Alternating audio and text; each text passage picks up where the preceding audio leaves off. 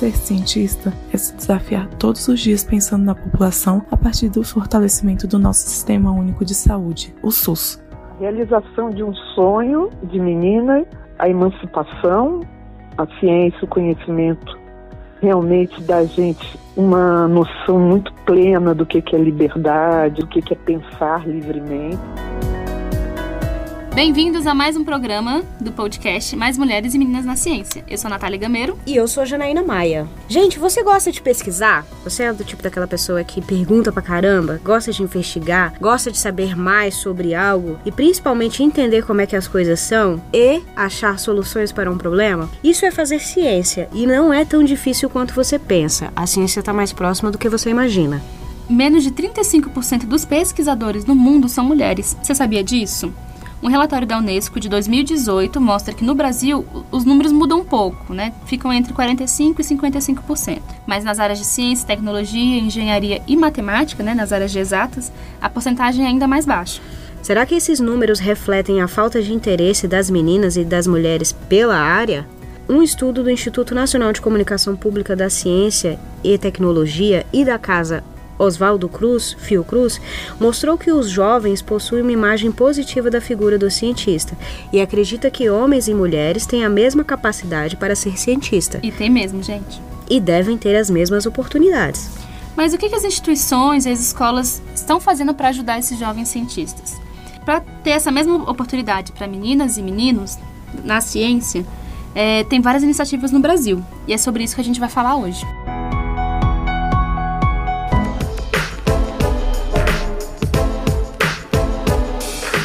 Bem-vindo ao episódio de hoje, Lugar de Mulher Onde Ela Quiser, e com a gente aqui a pesquisadora Luciana Sepúlveda, que coordena desde 2002 o programa Fórum Ciência e Sociedade, um projeto voltado para os alunos de ensino fundamental e médio da rede pública que aproxima os jovens da ciência, mostra outras possibilidades de estudo, pesquisa, profissão e insere os jovens em discussões sobre saúde e meio ambiente.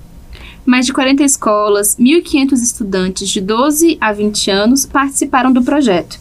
Então, um mundo de descobertas se abriu para eles, né? Eles participaram de várias saídas de campo, é, tiveram contato pela primeira vez com o microscópio, alguns deles, né? Entraram no laboratório pela primeira vez, tiveram contato com os pesquisadores e puderam ver o que, que as suas ações, ações dos seus parentes, da sua família, dos seus amigos, causam diretamente no ambiente. Porque o tema do último fórum foi Aedes aegypti, né? O mosquito da dengue e de outras doenças. Então eles puderam ver o que, que a ciência faz para resolver esse problema da sua casa, no seu bairro e na sua cidade. Luciano, tudo bem? Como vai? Nossa primeira pergunta é: quais foram os resultados do fórum que você observou ao longo desses quase 18 anos? Se teve uma aproximação dos jovens com os cientistas e o interesse deles pela continuação do estudo? Cada edição do fórum trazia para a gente a descoberta dos seus resultados. Né? Ao longo desses anos, a gente percebeu que para alguns jovens foi a oportunidade de definir, encontrar uma trajetória profissional. A gente fez um estudo de egressos há alguns anos atrás e a totalidade dos jovens que participaram do fórum seguiu é, é, pelo ensino superior. E alguns deles, no início, eles nunca tinham pisado o pé ou pensado em é, poder aspirar a esse, esse nível de formação. Uma outra coisa que é legal que a gente é, é, percebe é a participação os meninos, quando participam do fórum, eles se sentem assim, empoderados, confiantes, eles percebem que são capazes de falar sobre qualquer coisa com qualquer pessoa. Então, cai por terra aquele, aquele uh, mito, aquele medo da, do diálogo entre o especialista e o não especialista. No fundo, eu acho que é um grande resultado de cidadania, não é? de uma ciência que faz parte da cultura da gente e que a gente desenvolve capacidades de leitura, de entendimento e percebe que a gente tem direito de discutir sobre é, tópicos, assuntos, temas da ciência, porque fazem parte da vida da gente. Luciana, como é que a gente pode aproximar os jovens da ciência? Ela pode ser feita fora de um laboratório, por exemplo? E como é que a gente mostra que a ciência está no dia a dia e está próxima deles? A pesquisa que a gente falou antes ouviu mais de 2 mil jovens de 15 a 24 anos e mostrou que a maioria deles tem grande interesse no temas como ciência e tecnologia. Mas 93% não sabem o nome de um cientista brasileiro e 87% não lembrou de uma instituição de pesquisa científica. Como é que a gente muda esse cenário? É, eu, eu, costumo dizer assim a ciência é uma forma da gente olhar para o mundo, não é uma é uma lente, é um procedimento com regras próprias que algumas pessoas conhecem, outras pessoas conhecem só de fora. Mas eu acho que o que está na raiz disso tudo é a necessidade da gente usar a criatividade e usar a reflexão para resolver problemas ou compreender coisas da vida. Então, eu acho que é, o que é importante, na verdade, é fazer com que os jovens, o mais cedo possível, possam exercitar é, essa curiosidade, possam exercitar é, a partir do, dos seus conhecimentos, a partir daquilo que é importante do, do, na realidade cotidiana de, deles, é, o, é, a, a, capacidade de construir perguntas e buscar responder essas perguntas. E isso é o cerne, não é, do, do fazer científico.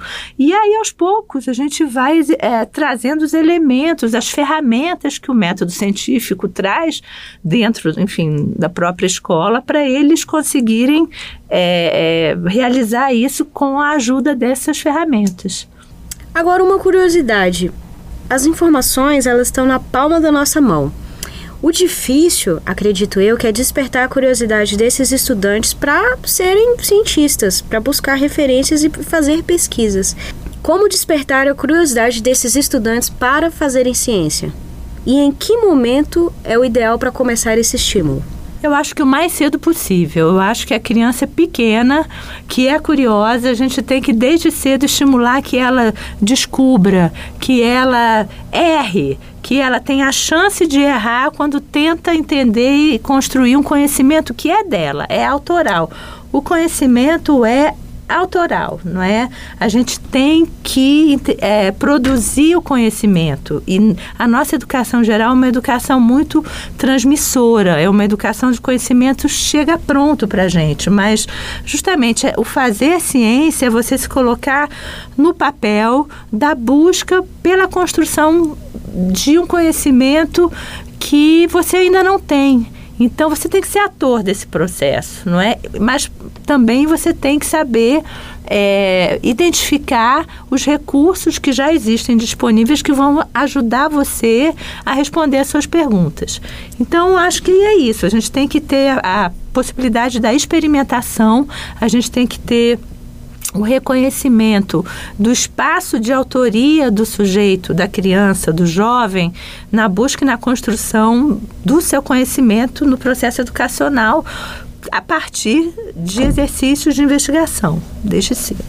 Nesses 18 anos de projeto, ele percorreu dois países, Brasil e França, seis estados brasileiros, inclu incluindo o DF, né, Pernambuco, Amapá, Rio Grande Rio de Janeiro, Minas Gerais, Goiás e quatro regiões francesas. Em cada cidade que passou, o projeto foi adaptado né, a cada realidade. Teve também, gente, uma edição internacional em que 12 estudantes brasileiros tiveram a oportunidade de debater com os alunos de escolas do sul da França sobre desenvolvimento sustentável, alimentação, saúde e biodiversidade. Luciana, fala um pouco pra gente qual é o papel da escola e de algumas instituições como a Fiocruz, né, para mudar esse cenário da ciência no, no, Brasil e no mundo. O que, que as escolas podem fazer para ampliar a presença das meninas na ciência, especialmente nas exatas, né, que a representatividade ainda é muito baixa? Então, acho que por um lado, né, a gente tem que exercitar ações afirmativas. É importante a gente estimular, né? Por que, que as pessoas conhecem ou se interessam por um músico ou por um esporte? Porque essas coisas são valorizadas socialmente, estão na mídia. E aí, dentro da escola, por que, que a gente se interessa é, em fazer ciência? É porque a gente pode perceber que aquilo que a gente tem condição de fazer aquilo que aquilo tem a ver com a gente.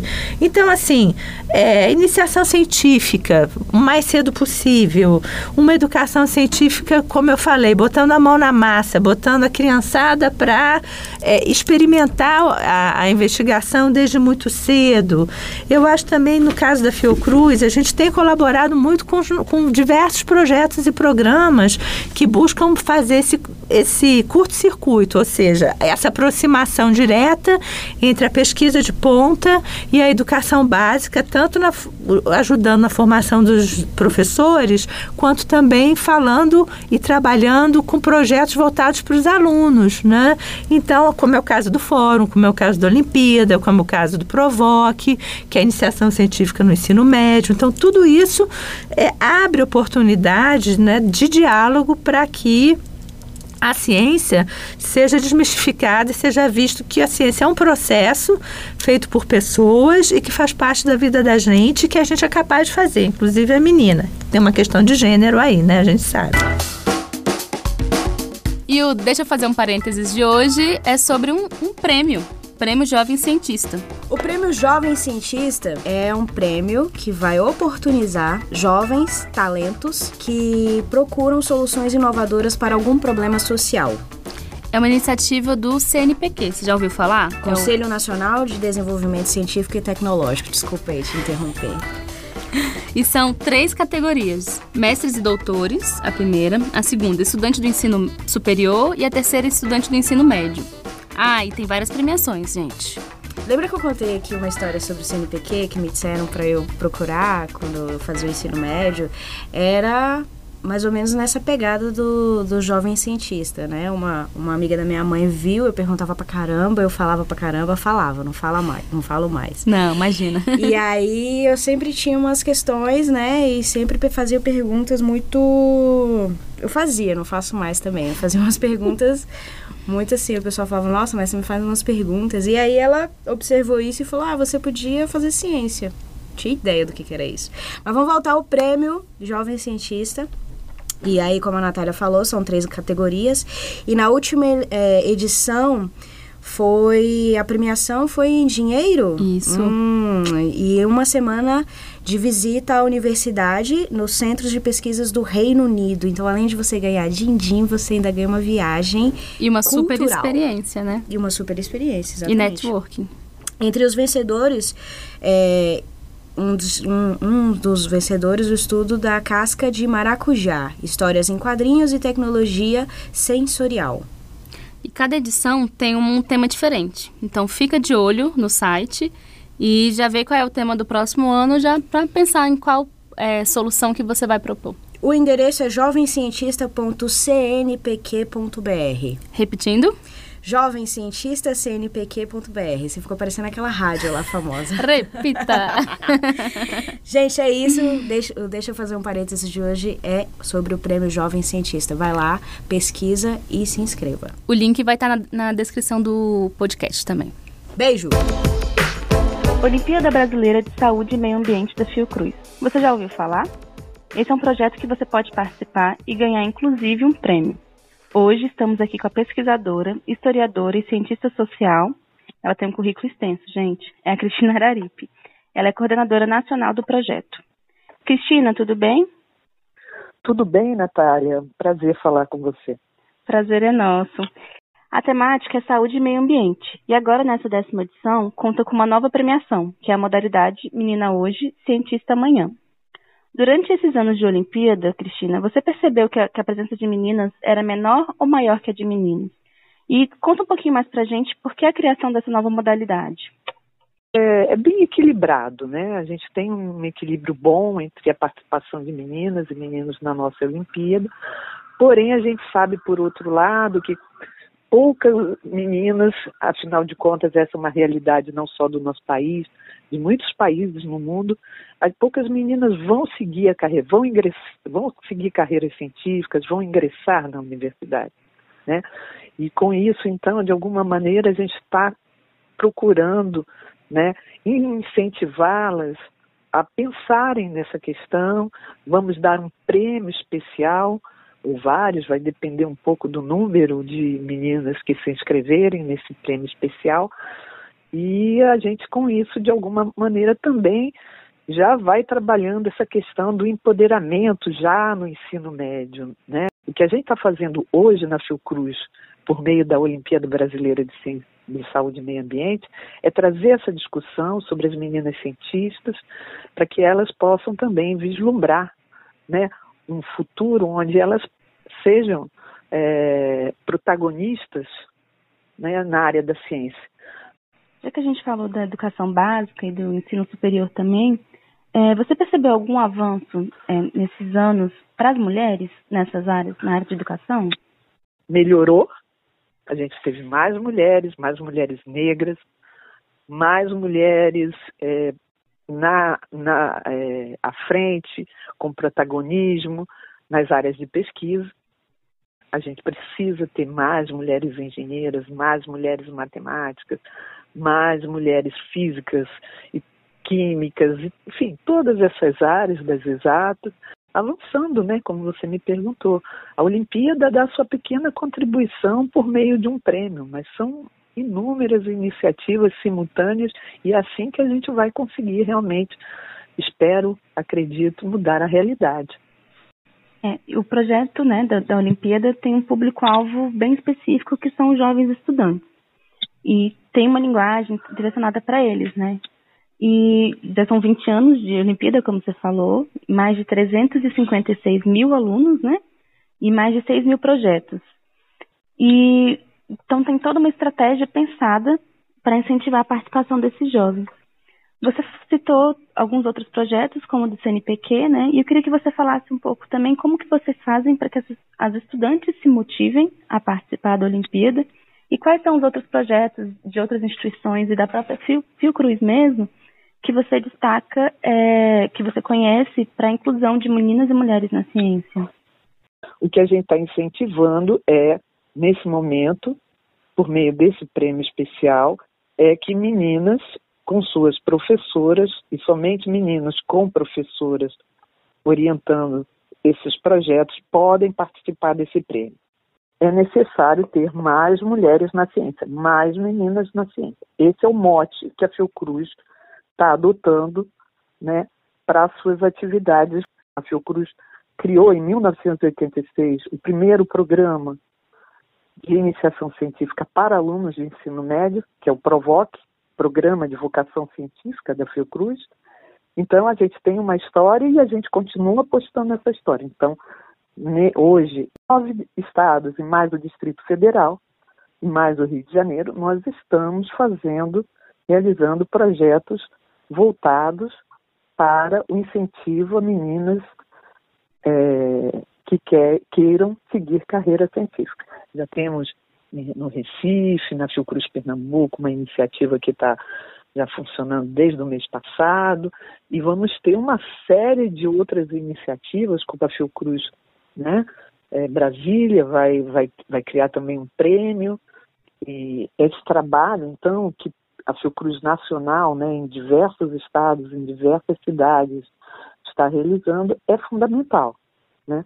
Além de dar, trazer essa discussão né, de que é importante a ciência e tecnologia para o país, se a gente quer continuar pensando em desenvolvimento econômico, político, social, a gente tem que pensar na ciência que a gente quer para o nosso país e, e, nós estamos juntos. Esse, essa, esse grande debate nacional, ele é importante, ele é muito, como a gente diz, caro a Fiocruz, e com isso também a gente está estimulando que as escolas e as meninas dessas escolas espalhadas no Brasil todo, que a Olimpíada recebe hoje, tem recebido ao longo desses quase 20 anos, é, a cada nova edição, trabalhos de todas essas escolas. Né? A gente já está com, realmente vai atingir, vai ultrapassar a marca de 400 mil alunos participantes desses projetos. E com isso, é claro que a gente vai buscar, vai, vai tentar é, continuar incentivando as escolas que tenham essas iniciativas a investirem nelas, né? Porque isso é um problema. Às vezes Muitos projetos são iniciados porque existe um pequeno grupo de professores e alunos que gostam da temática, se interessam, começam a desenvolver trabalhos sobre saúde e meio ambiente e depois a coisa meio fica quando muda a professora, entram novos professores, muda a direção, enfim, é, essas coisas se perdem. Então, o que a gente vai procurar fazer é que quem tem, está realizando hoje na escola o projeto voltado para as meninas, para incentivá-las né, a seguirem carreiras científicas, vão, por que não, poder dialogar de forma mais próxima a Fiocruz. Nós vamos procurar incentivar esses projetos. Então, a gente espera que em 2020 tenhamos meninas premiadas na Olimpíada com suas professoras que possam é, dar continuidade ao seu projeto até o final da escolarização e vamos tentar acompanhar essas meninas no momento em que elas, e a gente vai fazer tudo para isso, ingressem na universidade, né? E a ideia é continuar seguindo, né, por meio de um projeto de pesquisa específico, essas trajetórias de meninas e com isso a gente ter começar a buscar caminhos, né? Quais são as, eh, as possibilidades realmente para que a gente, de fato, incentive e dê as condições de acesso ao ensino superior. Então, você, estudante do sexto ou nono ano, ou jovens estudantes do ensino médio, EJA ou profissionalizante que se interessou em participar do projeto, busca um pouco mais lá no www.olimpiada.fiocruz.br.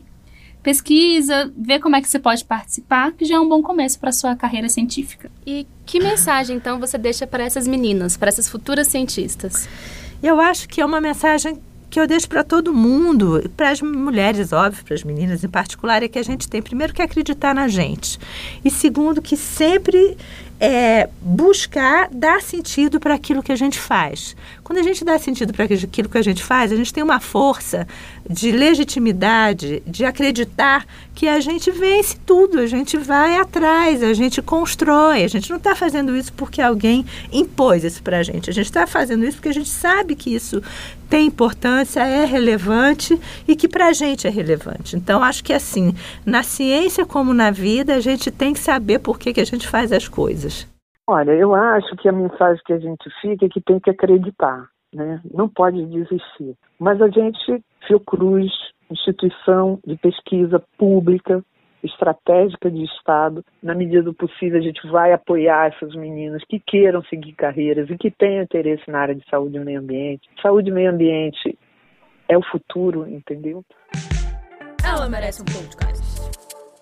Ela merece um podcast. Ela merece um podcast. Essa época aqui de janeiro em Brasília chove bastante, né, gente? Então a gente precisa usar, quem dirige, precisa usar os limpadores de para-brisa. Mas quem aí sabe como é que eles foram inventados? Em 1903, a norte-americana Mary Anderson observou que durante o caminho, né, ela estava num bonde, toda hora o condutor tinha que parar a viagem para poder tirar a neve que ficava no para-brisa. Aí então ela idealizou uma lâmina de borracha presa com braço metálico. Olha que criatividade, gente e foi movimentado por uma haste. Tudo isso ligado com um cabo que ficava dentro da cabine. Então o condutor, na ideia dela, só puxava esse cabo, esse cabo e ele se movimentava e tirava neve. Genial, né? E assim nasceu o limpador de para-brisa, tá vendo? Você não sabia disso. É por isso que ela merece um podcast. O produto foi patenteado e oito anos depois, todos os veículos dos Estados Unidos já saíram da fábrica com limpador de para-brisa. Um pouco mais moderno, né? Mas a ideia inicial foi dela, gente. Como é o mesmo nome dela? Mary Anderson. Mary Anderson, em 1903. E em 1917, uma outra mulher, Charlotte Bridgewood, aperfeiçoou a invenção e criou então o limpador automático, que é o que a gente usa hoje em dia, né? Ainda bem, você já pensou ter que dirigir na chuva sem o limpador de para-brisa? Como é que é fazer? Tá vendo? Você não sabia disso. E você, que é apreciadora de café como eu, gosta de um café bem quente e forte, talvez goste um pouco dessa história. Melita Bentz, em 1908, cansada de coar café num feltro de linho difícil de ser limpado, decidiu pegar uma caneca, um latão, fazer um furo no fundo dele e colocar para peneirar o café. Aí ela não estava muito satisfeita com isso não, porque, claro, se você pegar o, o, coar o café hoje sem nenhum filtro, ele vai sair uma borra. O que, que ela fez? Ela pegou o pedaço de papel do caderno do filho, fez uns pequenos furinhos, colocou nesse latão. Dá para imaginar, né? como é que essa coisa ficou hoje, que é mais ou menos o que a gente utiliza hoje para fazer a coação do café. E ela começou a coar o café nesse nesse pequeno pedaço de papel, junto nessa caneca com um furo embaixo de latão, e percebeu que o café ele era mais rápido, ele coava mais rápido e ele coava melhor. E aí nasceu a primeira invenção do filtro de café, Melita Bentz. Esse nome te lembra alguma coisa? De repente, né? Vai que. E assim, pessoal, nasceu a primeira a primeira patente de filtro de café. De papel. De papel, que é esse que você compra no mercado, que tem até o nomezinho dela. Não vou falar de novo, mas você já sabe. Melita Bentz. Uma super empreendedora, né? Que logo depois ela abriu a empresa dela e ainda contratou como os primeiros funcionários o marido e os dois filhos. Disso você não sabia, fala aí. Palmas para ela, porque ela merece um podcast. A, voz, a é, voz é, dela. é dela. A voz é dela. Hoje vamos trazer para esse quadro a música Desconstruindo Amélia, da cantora Pete. Já é tarde, tudo está certo, cada coisa posta em seu lugar. Filho dorme, ela arruma o uniforme, tudo pronto pra quando despertar o ensejo, a fez tão prendada. Ela foi educada pra cuidar e servir. Costume, esquecia-se dela, sempre a última sair.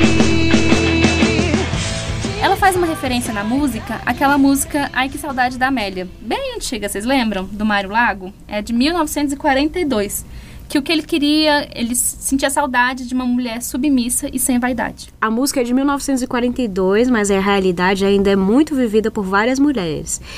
Aqui, é, na música, ele Mário Lago, o autor, ele conta um ideal de mulher, aquela mulher que sempre serviu o lar, aquela mulher que é, é sempre serviu lá. Mas a, a, a Pitch traz uma nova versão dessa música, né? É, a mulher ainda tem essa realidade, ainda precisa estudar, é, ganha um pouco, apesar de estudar mais, ganha menos que o namorado na música, né? E a realidade de muitas pessoas também que a gente vê. Tem que cumprir uma dupla jornada, cuidar da casa, trabalhar ainda, cuidar das tarefas domésticas, dos filhos, mas apesar de tudo isso, ela ainda se cuida, trabalha, estuda e resolve se impor, escrever sua própria história. E aí a gente separou um trechinho aqui para você, deixando a Amélia de lado, desconstruindo e trazendo a Pitch nesse nosso cenário.